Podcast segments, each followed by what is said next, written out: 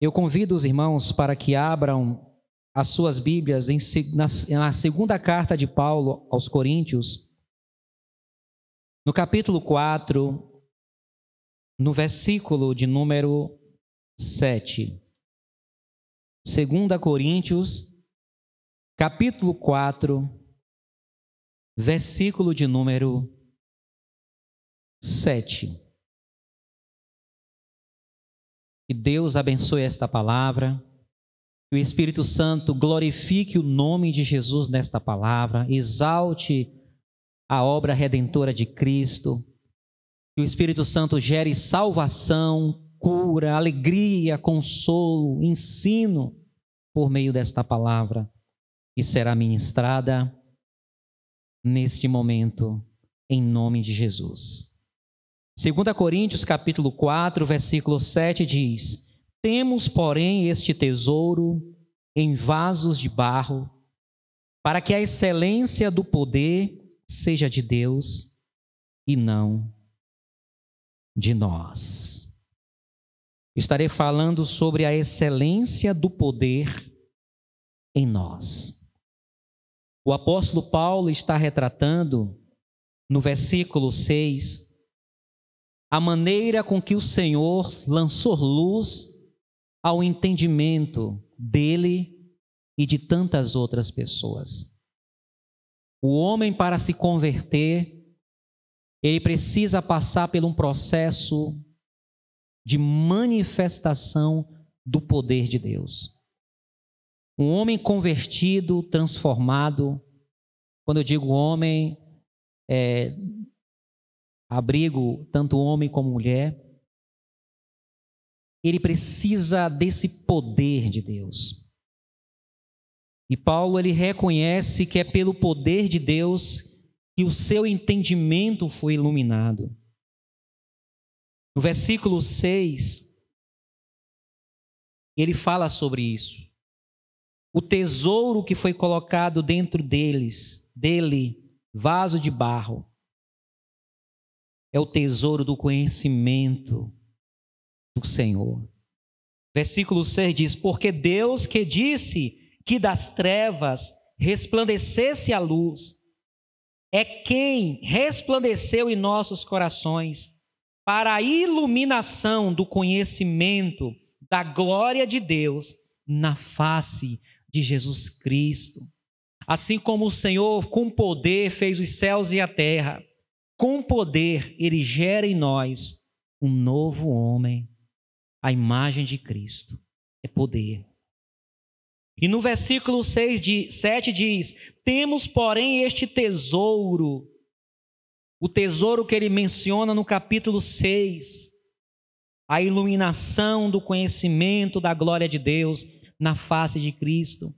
Temos, porém, este tesouro em vasos de barro, quem guardaria, quem esconde um tesouro, uma riqueza em um vaso de barro? Tão frágil?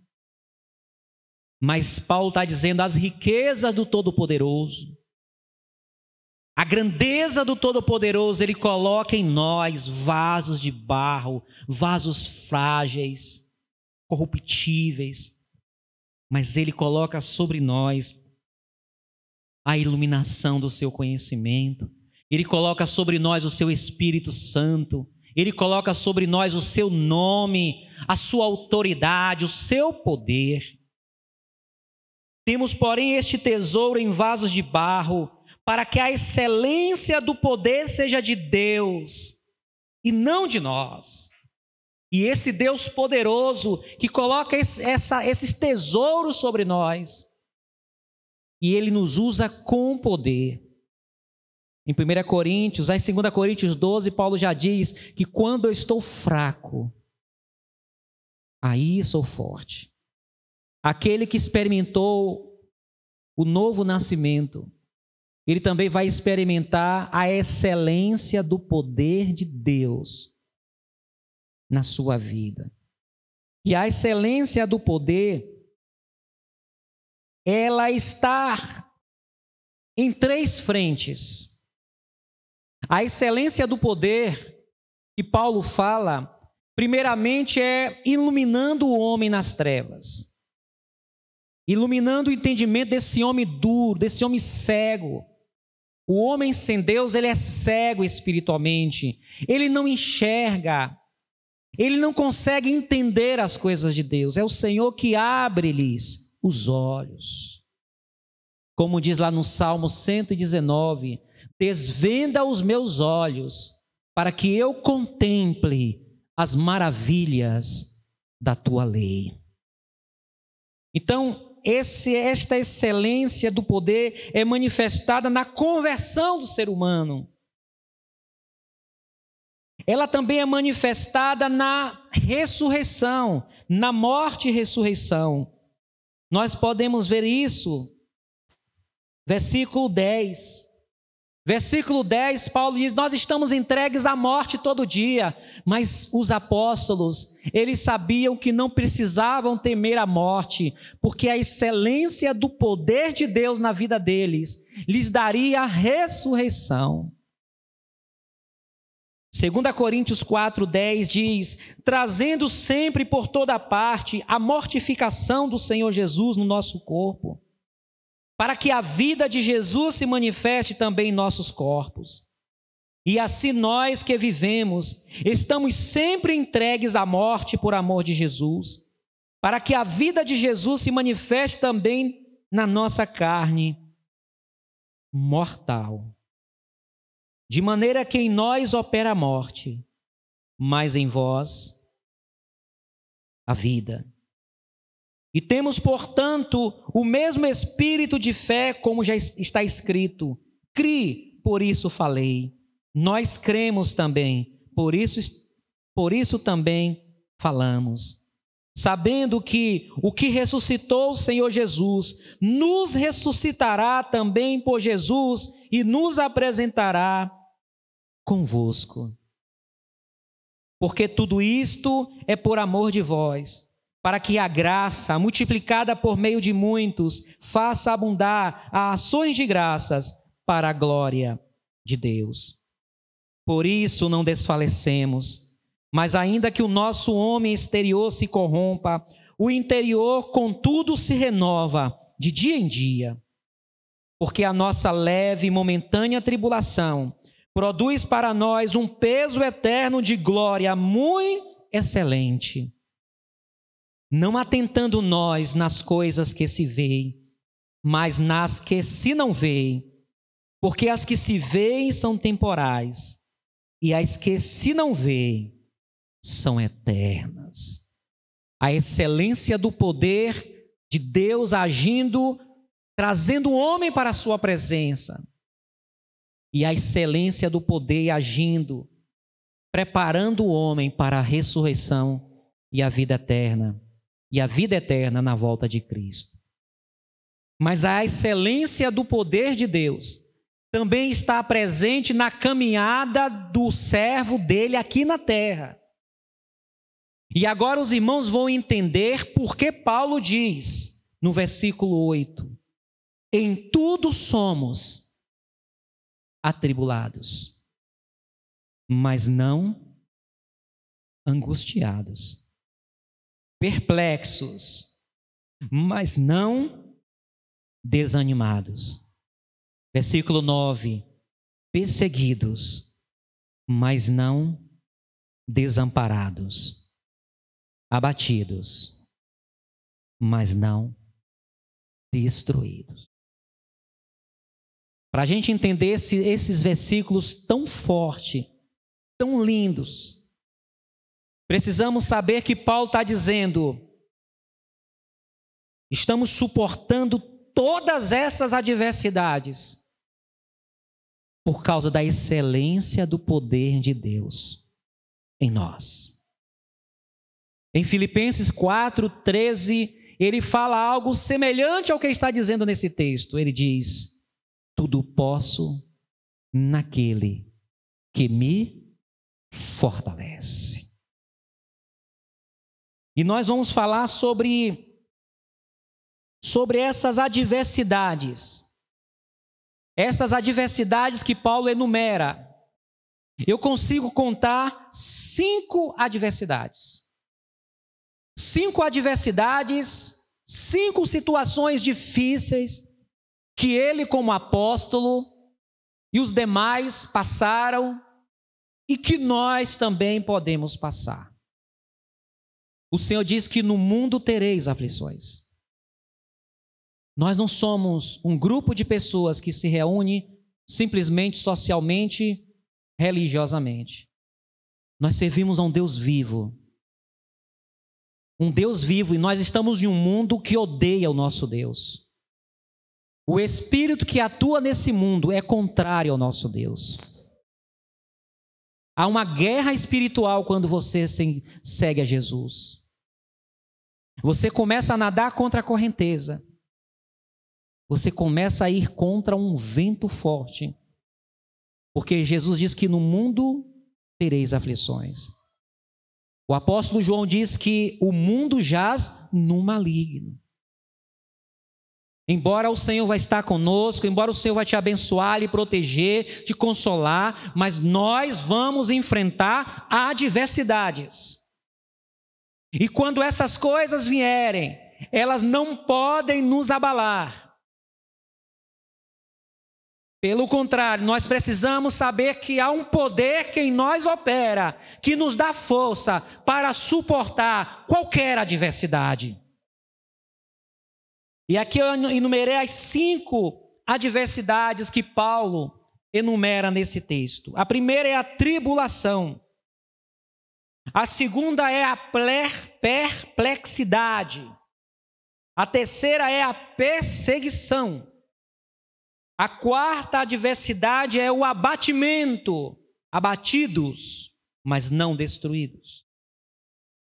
E a quinta adversidade é o perigo de morte. Ele chega a dizer lá em Romanos 8 que por amor de ti somos entregues a mortes, como ovelhas ao matadouro, alguma coisa assim, todos os dias. O maligno nos odeia, os seres espirituais da maldade que atuam nesse mundo, ele nos odeia. Odeia a nossa fé, odeia Jesus, odeia a nossa família. E usa muitas situações para nos atingir. E às vezes consegue nos atingir nos matando. Perigos de morte. Por isso que a gente tem que andar na direção de Deus. Ande debaixo da sombra do Onipotente.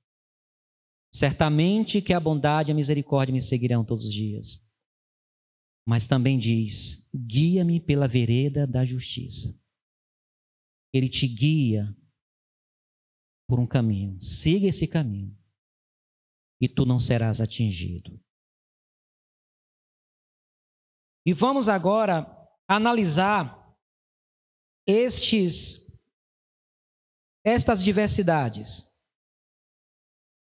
Em 2 Coríntios 4, 8 diz: Em tudo somos atribulados, mas não angustiados. Os irmãos poderiam repetir essa frase? Atribulados, mas não angustiados. A palavra usada por Paulo aí atribulado, no grego, significa pressionado. Pressionado. Algo que quer lhe achatar. Algo que quer te espremer ao ponto de você estourar. É o tlibo. Desta palavra surgiu uma palavra para um produto, uma, uma ferramenta agrícola do tríbulos, que purificava os grãos, pressionava os grãos para tirar, para descascar. Paulo está dizendo: em tudo nós somos pressionados. Servindo ao Senhor, você vai ser pressionado. pressionado espiritualmente, pressionado na família. Você vai ser pressionado. Situações vai te espremer ao ponto de você estourar.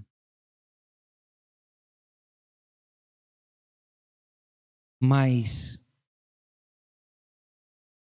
sendo pressionado, não seremos angustiados. Paulo está dizendo: Eu fui muito pressionado. Você está sofrendo pressão? Quem está te pressionando? Deus não deixará você ser angustiado. Amém? Pressionado. A palavra atribulado, tribó. O tribo. Faço estreitar. Pressiono. Pressiono com força.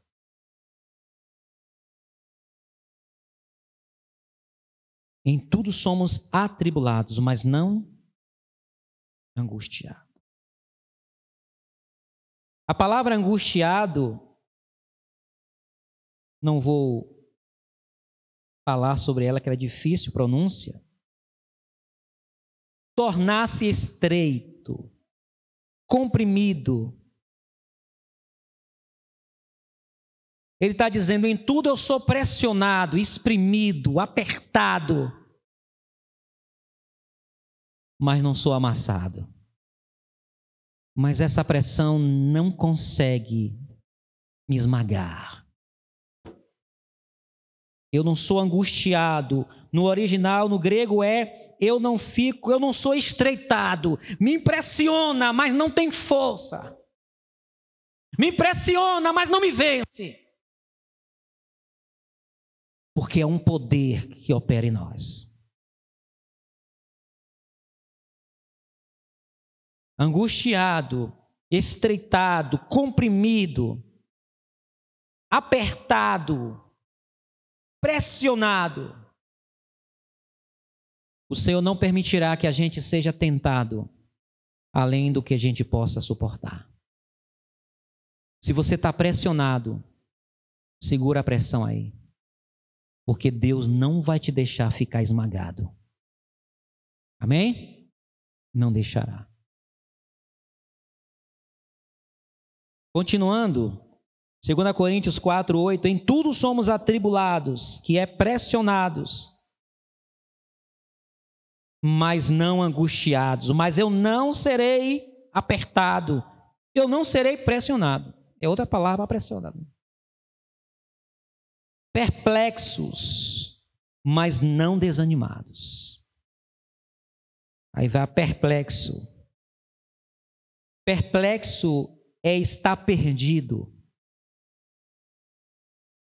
Aporeó, no grego, está perdido, está em dúvida, está em choque. Quando nessa batalha espiritual contra você e contra mim, vem coisas que você fica perdido, você não esperava isso.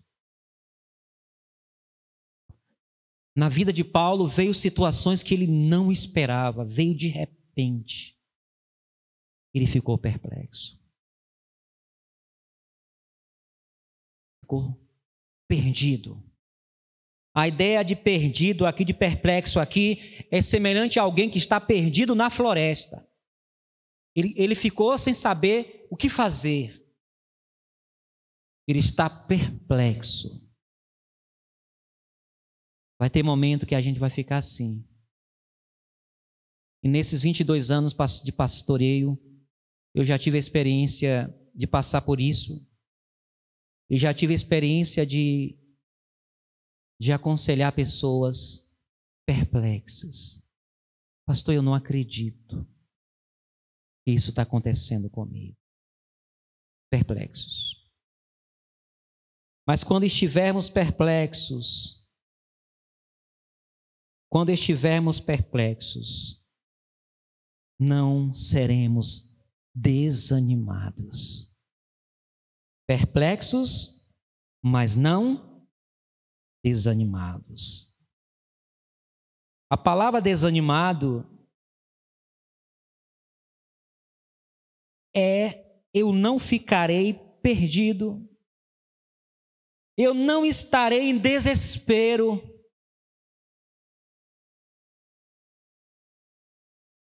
Eu não estarei totalmente sem recurso. Porque no primeiro momento vem uma situação que te nos deixa perplexos, mas quando a gente descansa a alma, Deus dá um escape. Tudo tem solução. Deus sempre nos dará um escape. O inimigo nunca nos alcançará. Por maior que seja o seu problema, por mais perplexo que fique, há uma saída, há um recurso da parte de Deus. O rei Ezequias ficou perplexo. Depois de tantos anos fazendo a vontade de Deus, sendo um rei segundo o coração de Deus, a guerra se levantou contra ele. E ele ficou perplexo. Ele disse: Deus, não há força em nós. Nós não sabemos o que fazer. Mas Deus mandou o seu profeta, dizendo que lhe daria a vitória, e lhe deu a vitória. Em tudo somos pressionados, mas não seremos pressionados. Em tudo somos perplexos, perdidos, surpresos, mas não ficaremos desesperados, porque Deus nos dará recursos. Põe isso no seu coração. Tudo tem solução. Amém? Repita comigo. Tudo tem solução. Talvez você esteja perplexo, mas há uma saída.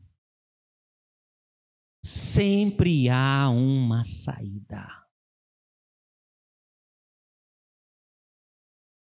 E é isso que nos dá paz em meio à luta. Sempre há uma saída. Talvez a saída não seja a solução, mas é uma saída é um túnel, é um buraco que você está cavando. Deus está dizendo, sai por aqui. É um cesto que você está descendo, descendo pelos muros, como, como, como Paulo fez. Mas é uma saída. Porque perplexos, mas não desanimados. Em 2 Coríntios, capítulo 4, versículo 9, diz: perseguidos, mas não desamparados. A palavra perseguido é em fuga, sendo caçado. A ideia é de você sentir uma caça. O caçador está atrás de você e de mim. Você é caçado. E o apóstolo foi muitas das vezes caçado.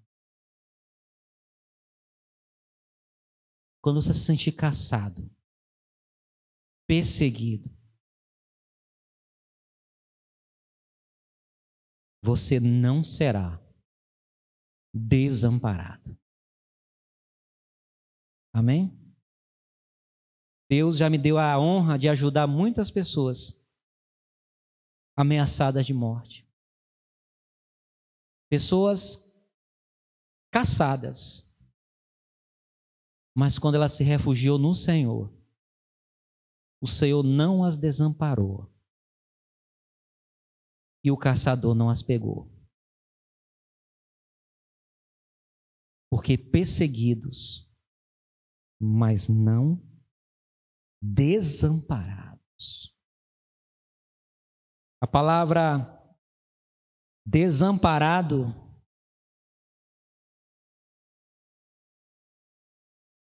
Ele não vai te abandonar. Ele não vai te deixar sozinho. Ele não vai te deixar na mão. O anjo do Senhor acampa-se ao redor dos que o temem e os livra. Provai e vede que o Senhor é bom. Os leões e filhos de leões necessitam e passam fome. Mas aquele que serve ao Senhor, a misericórdia o cercará.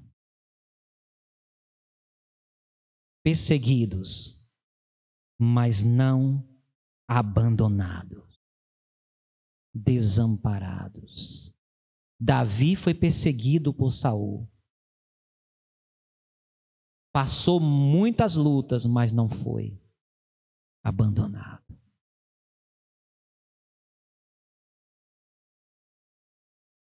Abatidos, mas não destruídos. Precisa estar preparado para servir a Deus abatido. E muitos, quando vivem um momento de abatimento, desiste de Deus. Quando em 2002 eu perdi meu primeiro filho, o Senhor me deu essa palavra. E o Senhor falou comigo: Você está abatido, mas você não está destruído. Não é o fim. Porque quando a gente passa por uma dor, parece que é o fim. E o ano 2002 eu passei o ano todo triste. Eu vinha para a igreja, louvava, tocava, pregava. Quando voltava para casa eu ia chorar. Mas eu estava servindo ao Senhor. Porque Ele disse para mim: Você não está destruído não é o fim. Você perdeu um filho, mas não é o fim. Eu achava que não teria mais filhos, pela idade de Andréia. A gente esperou o tempo de Deus e a gente achava que não ia ter mais filho. E hoje Deus me deu dois filhos. Eu louvo a Deus. Meus filhos são bênçãos. O Senhor disse: Você não está destruído. Não está destruído. Você está abatido. Abatido é derrubado, prostrado. Tomou um golpe e caiu. Mas, irmãos, tem lutador que gosta de lutar no chão. Aleluia no UFC. Tem lutador que gosta de lutar em pé. Mas tem lutador que a força dele é quando ele está no chão. Ele deixa o inimigo derrubar ele e ele chama o inimigo para o chão, porque é no chão que ele é vencedor. Aleluia. Irmãos, vença o inimigo no chão. Diga, eu estou caído, mas eu não estou destruído. E Deus vai me dar essa vitória. Abatidos, eu não estou prostrado, derrubado, mas não destruído. Eu não estou perecendo, a minha morte não será certa. Aleluia. E por fim, o perigo de morte que nós falamos no início deste, deste, dessa, dessa mensagem. Ele sabia que a qualquer momento ele poderia ser preso e ser morto, mas ele tinha esperança da vida eterna. Que Deus abençoe a igreja com esta palavra. Em nome de Jesus. Vamos orar? Vamos ficar em pé? Vamos orar. Obrigado, Senhor, pela tua palavra, pela tua presença. Há um poder que opera em nós. Ajuda-nos a perceber esse poder. Esse poder que transformou nosso coração, que nos chamou das trevas para a tua luz. Esse poder que, atribulados, não seremos angustiados. Abatidos, nós não seremos destruídos. Bendito é o teu santo e poderoso nome. Aleluia.